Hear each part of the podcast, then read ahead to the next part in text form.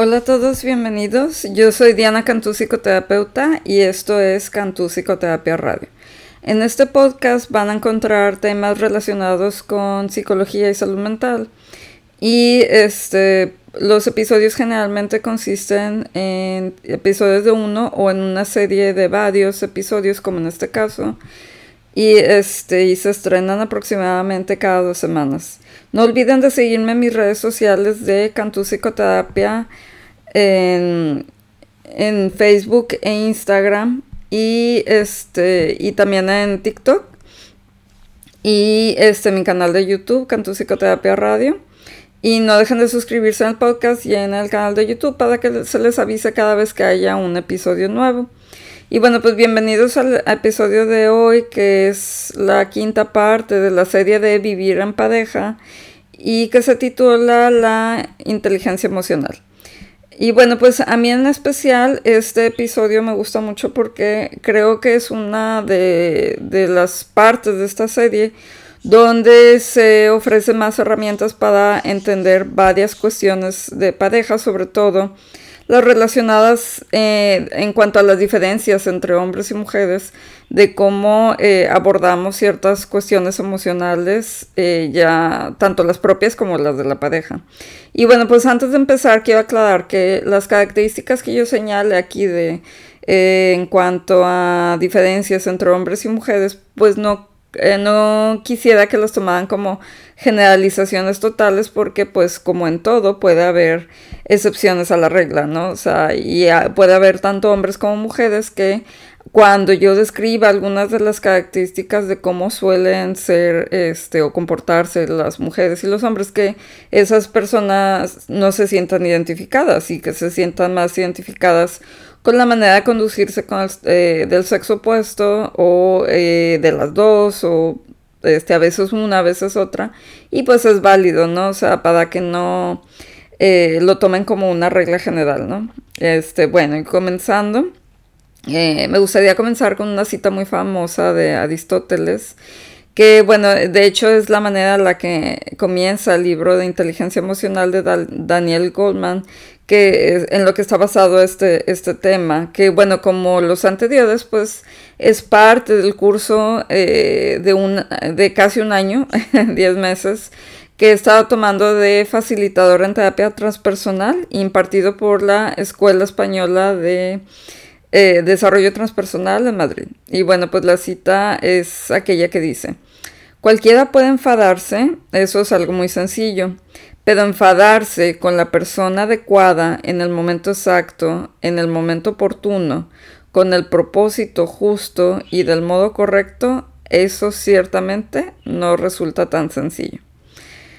Y bueno, pues en materia emocional hay diferencias entre los sexos. Los hombres siempre se sienten orgullosos de su solitaria y tenaz independencia y autonomía, y las chicas por su parte se sienten integrantes de una red interrelacionada. Es por ello que los chicos se sienten amenazados cuando algo parece poner en peligro su independencia, algo que en el caso de las chicas ocurre cuando se rompe una de sus relaciones.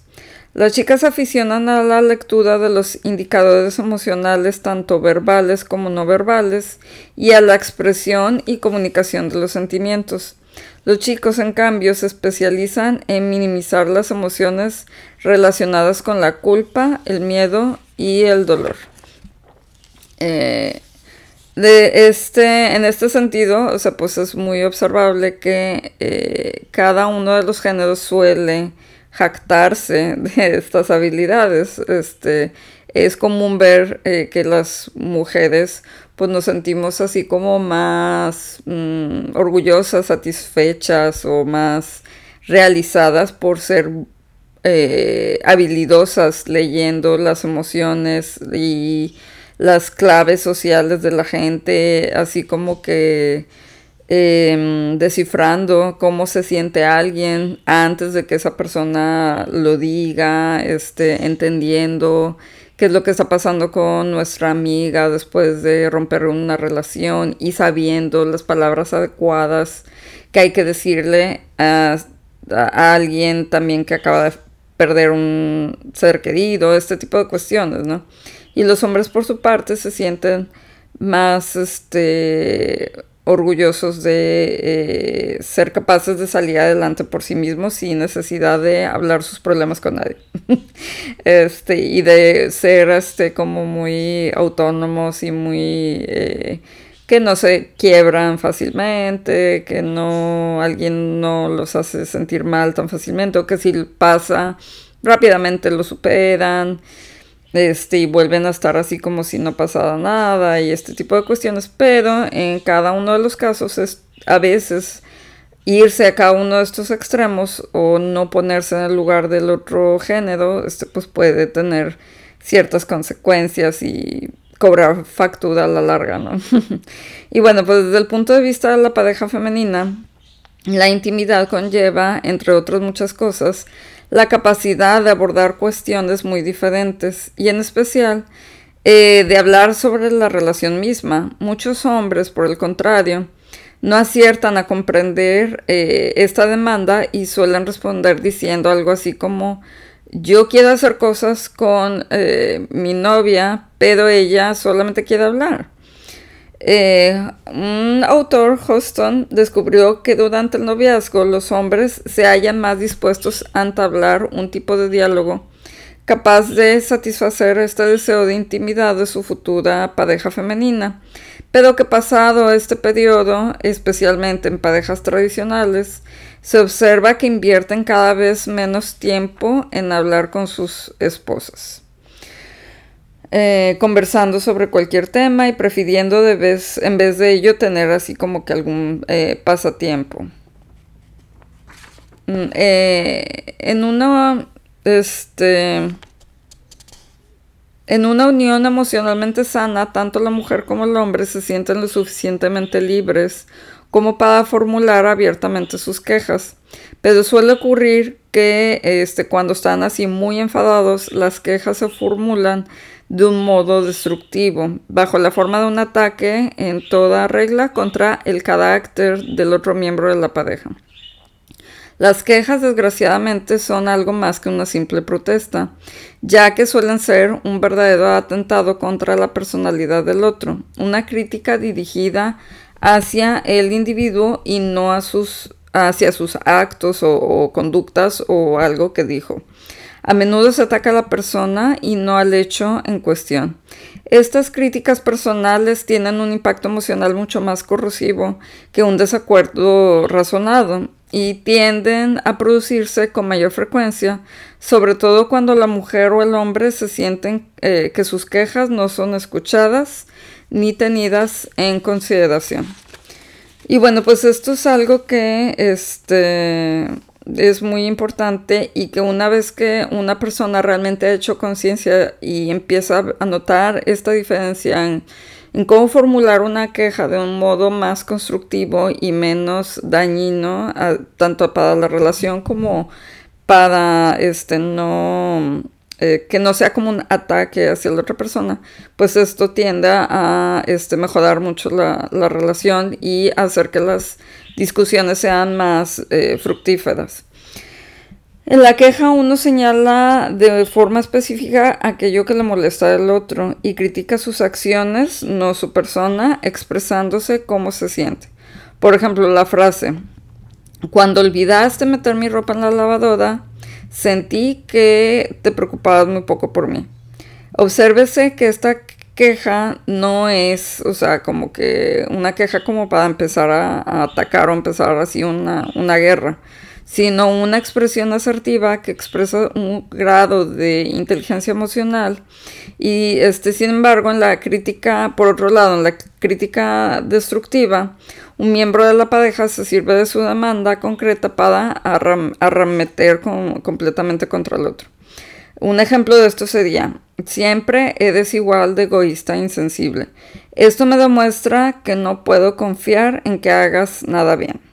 Este tipo de crítica deja a quien la recibe avergonzado y humillado y es muy probable que termine abocando una reacción defensiva y que no contribuya a mejorar eh, la situación. Y bueno, pues eh, la también este eh, pues hay esta pauta de respuesta de lucha o huida que constituyen las dos modalidades extremas de la reacción de aquel miembro de la relación que se siente atacado. Lo más común es devolver el ataque con una expresión de ira, eh, pero esta vía suele concluir con una disputa a, a gritos, ¿no? Por su parte, la huida como respuesta alternativa puede llegar a ser más perjudicial para la relación todavía, especialmente en el caso de que conlleve la retirada a un silencio total. Eso es cuando aquella la que se aplica en la famosa ley del hielo, ¿no? Y que pasan pueden pasar hasta días sin quererse hablar más que para las cosas más básicas. La táctica del cerrojo constituye la última defensa. La persona que se cierra sobre sí misma se limita a quedarse en blanco, a inhibirse de la conversación, respondiendo así pues como que muy apagadamente. Una táctica que envía un potente mensaje que combina distanciamiento, superioridad y rechazo. Cuando esta respuesta se ejerce de forma habitual, tiene un efecto devastador sobre la salud de la relación, porque aborta toda posibilidad de resolver las diferencias. Esto es porque pues como ya hay así como que un total distanciamiento, cada quien por su lado, cada quien sus cosas, etcétera, pues como que ya no hay así como que esa vía para seguir hablando, este, para tratar de mejorar la relación. Y bueno, pues otra cuestión son los pensamientos tóxicos. El pensamiento de que uno es una víctima desencadena un secuestro emocional que activa la larga serie de ofensas que uno ha recibido del otro, olvidando simultáneamente todo lo positivo que haya aportado y que no cuadre con la visión de que uno es una víctima inocente en esta situación. La visión pesimista sería aquella que considera que nuestra pareja tiene un defecto inherente e, e inmutable que solo genera sufrimiento. Eh, por ejemplo, es pensar, es un egoísta que solo piensa en sí mismo. Así nació y jamás va a cambiar. Lo único que quiere de mí es que esté a su servicio. La visión optimista, eh, por otro lado, podría decir, Ahora parece muy exigente, pero en el pasado ha demostrado ser muy comprensivo. Tal vez está atravesando por una mala racha. Es muy posible que tenga algún problema en su trabajo. Esta última perspectiva no descalifica al otro miembro de la pareja, ni considera desesperanzadamente que la relación esté dañada de manera irreversible, sino que piensa en cambio que solo se trata de un problema circunstancial y pasajero. Y bueno, pues esto es muy común, este, que, bueno, las personas, y bueno, en este caso las parejas, ¿no? Eh, las personas en general, o sea, pueden tener una diferencia muy fuerte, una discusión muy fuerte y luego sentirse muy mal, o sea, muy enojados, muy desesperanzados y toda esta cuestión. Y ese mismo estado de ánimo va generando más y más pensamientos de este tipo, que eh, la persona tiende a pensar que ya la relación va picada, o sea, y que esto ya no se va a resolver, que cada vez va a ir habiendo más problemas, que cada vez se van a distanciar más, que no tiene solución. Entonces, eh, el hacer consciente este tipo de pensamientos que no aportan nada de, beneficio ni a la persona ni a la relación, pues es un gran paso, o sea, de poder hacer consciente de esto para poder parar esos pensamientos, o sea, saber que es como una avalancha, ¿no? O sea, que empieza con una bola de nieve y de un pequeño pensamiento y luego cada vez más y más y más. Y este, y de perder, al punto de perder toda esperanza, y esto pues hace que, que pues no, este, como que se corte mucho la creatividad de, de pensar cómo se pueden resolver estos, estos problemas, ¿no? Es frecuente ver hombres que han sido, este, pues así como que los bravucones en su infancia y que suelen interpretar las acciones neutras de sus esposas como ataques que utilizan para justificar su agresividad hacia ellas, prejuzgándolas con suspicacia y desdeñando sus posibles objeciones. Este tipo de hombres se sienten eh, especialmente amenazados por el desdén, el rechazo o la vergüenza pública a que les pueden someter sus esposas. Y bueno, pues otra cuestión es el desbordamiento. Uh, Gottman utiliza el término desbordamiento para referirse a esta sobrecarga emocional que resulta imposible de controlar y que arrastra consigo a quienes se ven superados por la negatividad de su pareja y por su propia respuesta ante ella. El desbordamiento impide oír sin distorsiones el mensaje recibido, responder con la cabeza despejada, organizar los pensamientos y termina desatando la más primitiva de las respuestas. El desbordamiento constituye un tipo de secuestro emocional que se autoperpetúa. En este sentido hay personas que soportan en mayor medida el enfado y los reproches, mientras que otras en cambio saltan disparadas en el mismo instante en que el otro miembro de la pareja las critica. El desbordamiento tiene su correlato en el aumento del ritmo cardíaco de unos 10 latidos por minuto, o sea, 10 latidos más. Una situación en la que los músculos se tensan y la respiración se hace más dificultosa. Sucede entonces que se produce una especie de lluvia de sentimientos tóxicos, una inundación de miedo e irritación. En el momento culminante del secuestro, las emociones alcanzan una intensidad extraordinaria. La perspectiva del sujeto se estrecha y su pensamiento se vuelve tan confuso que no existe la menor posibilidad de asumir el punto de vista del otro y tratar de solucionar las cosas de un modo más razonable. El problema comienza cuando uno u otro cónyuge se sienten continuamente desbordado en cuyo caso el otro se mantiene constantemente en guardia para responder ante cualquier signo de agresión o de injusticia emocional y se vuelve tan susceptible de los ataques, las ofensas y los desaires que salta a la menor provocación. En estas circunstancias, un simple, una simple pregunta de este cariño, ¿por qué no hablamos? puede activar un pensamiento reactivo del tipo de, ah, ya está buscando pelear otra vez. Este, sucede que las cuestiones más, eh, así como que intrascendentes, se transforman en épicas batallas campales porque los sentimientos se hallan constantemente heridos. Con el tiempo, aquel miembro de la pareja que se siente desbordado comienza a considerar que todos y cada uno de los problemas que aquejan a la relación son imposibles de resolver, ya que su estado emocional obstaculiza cualquier intento de armonizar las cosas. A medida que la situación avanza, comienza a ser inútil todo intento de hablar de lo que está ocurriendo y cada miembro de la pareja trata de resolver por su cuenta los problemas que le aquejan. En este contexto, cada miembro de la pareja comienza a llevar una vida paralela, viviendo en un aislamiento completo que no hace sino fomentar la sensación de soledad dentro del matrimonio. El último paso de este proceso suele ser la separación y el divorcio.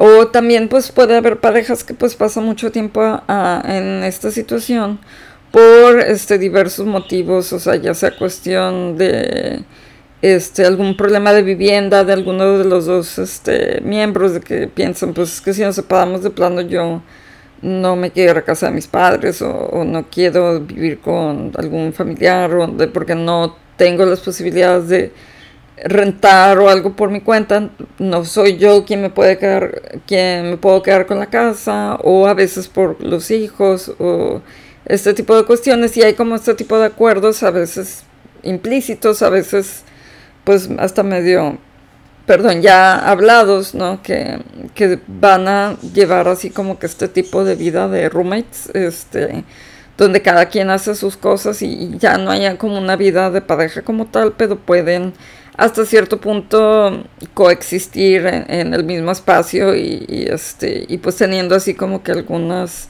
actividades en común eh, por los niños o este tipo de cuestiones. Bueno, existen diferencias en cómo este, afrontan las, las peleas los hombres o las mujeres. Y bueno, pues por término medio las mujeres afrontan con mayor facilidad las molestias que conlleva una disputa matrimonial.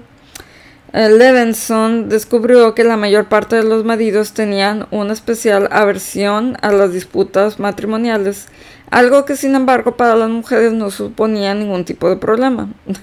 es decir, que los hombres tienden así por lo más, lo más posible a discutir y las mujeres, o sea, como que parecía que no, no, no tenemos así como que tanta dificultad en empezar a hablar de, este, de las diferencias o las molestias, ¿no? Y bueno, pues en cuanto a eso de las diferencias biológicas, que bueno, es lo que les comentaba al principio, que puede que algunos no se sientan muy identificados y es completamente normal, pues hay esto de la biología de la disputa.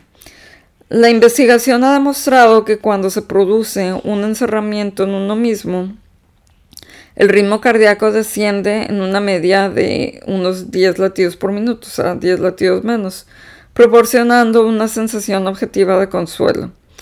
Pero he aquí la paradoja, cuando los hombres inician este proceso de retirada, el ritmo cardíaco de las mujeres asciende a cifras más altas, creando una auténtica danza límbica que hace que los maridos tiendan a encerrarse y las mujeres en la misma proporción a criticarles.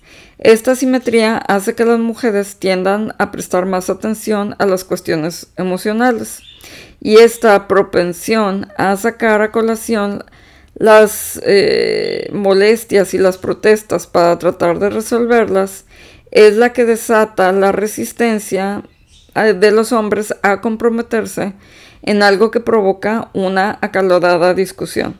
En el momento que la mujer percibe el intento del marido de eludir este compromiso, aumenta el volumen y la intensidad de sus demandas y comienza a criticar abiertamente. Cuando el hombre como respuesta se pone a la defensiva y se encierra en sí mismo, la mujer se siente frustrada, irritada, añadiendo así más motivos de queja que no hacen sino incrementar su frustración. Finalmente, conforme esto crezca, el hombre adoptará una postura de víctima inocente o de justa indignación que fácilmente propiciará el desbordamiento. Para protegerse del desbordamiento, el marido recurrirá a la táctica del encerramiento, atrincherándose en sí mismo, y es entonces que la, es la esposa la que se siente abocada al, callejón sin salida del desbordamiento, un círculo vicioso y pues este, en la espiral sin control, ¿no? Eh, y bueno, pues si se fijan, o sea, si uno de los dos es capaz de hacer este, de lograr este entendimiento de que cada uno actúa de manera diferente ante una molestia que puede tener, o sea, contra el otro, o que el otro se molesta y hace un reclamo, etc. Y de ver esta diferencia, tanto desde el punto de vista del hombre o de la mujer, o bueno, en caso de que estuvieran al revés, este, que la mujer reacciona como los hombres, etcétera, porque, como les digo, puede darse el caso. Pues al momento de, de ah, notar esta diferencia de, de que el otro le diga, no, es que ya, no quiero hablar o simplemente uno se queja y el otro no dice nada y hace algo y se retira. Y en lugar de empezar con toda esta lluvia de pensamientos de, sí, ya se enojó y ya piensa que yo soy la que estoy mal y sí, ya se cree así como que muy superior y este, muy maduro y de que no quiere seguir hablando, etcétera en lugar de pensarlo de esta manera de es que tal vez no tiene así como que en este momento o se le dificulta más tener los recursos para expresar sus emociones, sus necesidades emocionales o su molestia de manera que sepa que no me va a lastimar o que no se va a hacer más grande la discusión, sino tal vez él no siente que tiene esta capacidad y por eso no dice nada y solamente trata de alejarse y esperar a que se calme la situación, pues cambia mucho este, la dinámica de la relación, o sea, el tener esta perspectiva. Y también de, de parte del hombre de pensar, ah, es que pues tal vez necesita que la escuche y solamente decir, bueno, sí, entiendo lo que me quieres decir. O sea, y ya es una diferencia no decir nada e irse, ¿no? Y bueno, pues en términos generales los hombres y mujeres necesitan remedios emocionales diferentes. En este sentido, los hombres deberían tender a no eludir los conflictos, sino que en cambio trataran de comprender que las llamadas de atención de sus esposas son muestras de disgusto y que pueden estar motivadas por el amor y por el intento de mantener la fluidez y la salud de la relación. Los hombres deben comprender que el enfado y el desconcierto, descontento no son sinónimos de un ataque personal, sino meros indicadores de intensidad emocional con que sus esposas viven la relación. Los hombres deben permanecer atentos para no tratar de zanjar una discusión antes de tiempo proponiendo una solución pragmática precipitada porque para una mujer es sumamente importante sentir que su marido escucha las quejas y empatiza con sus sentimientos. Esto no quiere necesariamente decir coincidir con ella. Lo que una mujer desea es que sus sentimientos sean tenidos en cuenta, respetados y valorados, aunque el marido se haya en desacuerdo. En el caso de las mujeres hay que tener en cuenta que dado para que el hombre, para el hombre uno de los principales problemas es que su pareja suele ser demasiado, este, como así claridosa en formular sus quejas. Esta debería ser un esfuerzo por no atacar personalmente. Asimismo, puede ser de gran ayuda que la esposa trate de formular sus quejas en un contexto más amplio sin dejar de expresar el amor que pueda sentir por su pareja. Que bueno, pues es lo que comentaba anteriormente de tratar de pensar cómo formular las quejas de una manera más constructiva, sí, cuidando mucho no atacar a la persona, sino este, mencionar los actos eh, o las conductas con las que estaban de desacuerdo. Las parejas más estables expresan abiertamente sus puntos de vista cuando abordan un tema, una actitud que también pone en juego la capacidad de saber escuchar. Desde el punto de vista emocional, cualquier muestra de empatía constituye una excelente válvula de escape de la atención, que se tengan en cuenta sus sentimientos. La diferencia existente entre las parejas que mantienen una relación saludable y aquellas que terminan eh, divorciándose radica en la presencia o ausencia de vías que ayudan a disolver las diferencias de la pareja. Y el tema depende de acciones tan sencillas como atajar la discusión a tiempo antes de que se desproporcione la empatía y el control de la atención.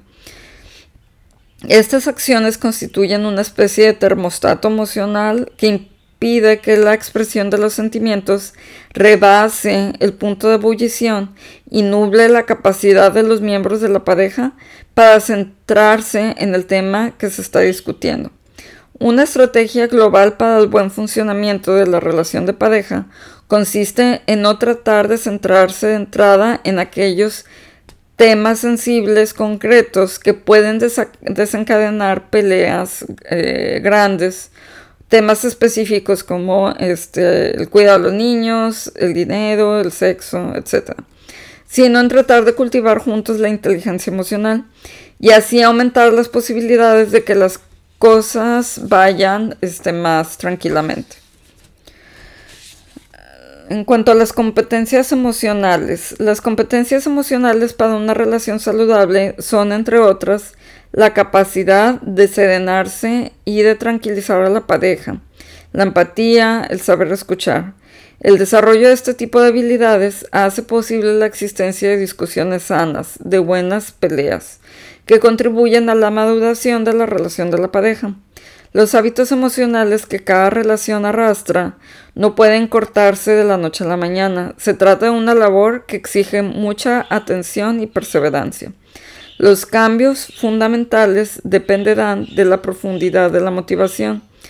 ya que la mayoría de las reacciones emocionales que se manifiestan en la relación de pareja se empezaron a gestar en la infancia, eh, influidas por el aprendizaje de lo que fue la relación con nuestros padres. Un ejemplo de ello se observa cuando se reacciona desproporcionadamente ante agravios de poca importancia o bien cuando nos encerramos en nosotros mismos al menor signo de enfrentamiento. Tranquilizarse a uno mismo. Durante un desbordamiento, las capacidades de escuchar, pensar y hablar con claridad se ven claramente afectadas y es por ello que la capacidad de tranquilizarse, como se ha dicho, constituye un paso muy necesario. Asimismo, ante los clásicos síntomas ya conocidos de inminente presencia de desbordamiento, se suele recurrir a la práctica de la meditación y el mindfulness, que bueno, pues es algo que hay aquí en, en mi podcast y en mi canal pueden encontrar también recursos para este eh, meditación. Y bueno, otra, otra competencia importante es el de desintoxicarse de la charla interna con uno mismo. Los pensamientos negativos sobre nuestra pareja constituyen un importante desencadenante del desbordamiento emocional. Es por ello que no resultará difícil comprender el alivio que puede suponer que el marido o la mujer este, afectados por este tipo de críticas las exteriorizan. Por ejemplo, pensamientos del tipo no puedo soportar por más tiempo esta situación o bien no me este trato constituyen expresiones que corresponden al modelo de víctima o de justa indignación. Darse cuenta de estos pensamientos supone liberarse de su influencia. Una mujer que piensa no tiene en cuenta mis necesidades o solo piensa en sí mismo, puede afrontar este tipo de pensamientos recordando las veces en las que su pareja se ha mostrado amable y amoroso con ella. es decir, al hacer conciencia de este tipo de pensamientos de, que te instalan en la víctima, pues puedes hacer así como más eh, consciente, bueno, cómo eh, cuál sería un tipo de pensamiento que pueda contrarrestar un poco este pensamiento absoluto que me imposibilita para seguir adelante, ¿no? Y bueno, otra competencia es este, escuchar de un modo defensivo. El hecho de saber escuchar constituye una habilidad que contribuye a mantener unida la pareja. Las parejas que van directas a la separación se muestran incapaces durante un secuestro emocional de escuchar cualquier oferta de paz implícita en las palabras de su pareja. Para poder afrontar el reto de escuchar y reconsiderar los contenidos hostiles de la discusión, cada miembro de la pareja deberá tener presente que la negatividad manifiesta de su compañero constituye una declaración eh, implícita de la importancia que tiene el tema para él o dicho de otro modo, constituye una demanda de atención. El hecho de captar los sentimientos que se hallan detrás del mensaje verbal es el modo más eficaz de escuchar sin adoptar una actitud defensiva.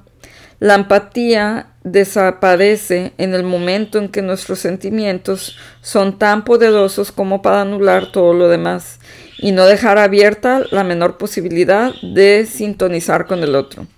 Un método asimismo muy eficaz consiste en reflejar. Veamos, cuando un miembro de la pareja expresa una demanda, el otro puede reformularla en sus propias palabras, tratando de expresar no solo los pensamientos, sino también los sentimientos que se encuentran detrás. Luego debe ser contrastado para asegurarse de que es correcto y en caso contrario, repetirlo hasta alcanzar el consenso. El hecho de sentirse adecuadamente reflejado no solo proporciona la sensación de que uno es perfectamente comprendido, sino que conlleva una cierta armonía emocional. Esto de eh, reflejar es cuando, de que cuando un miembro de la pareja diga, por dar un ejemplo, es que eh, yo eh, no me no siento que tenga suficiente interés en mí si se te olvida eh, sacar la basura el día que toca, ¿no?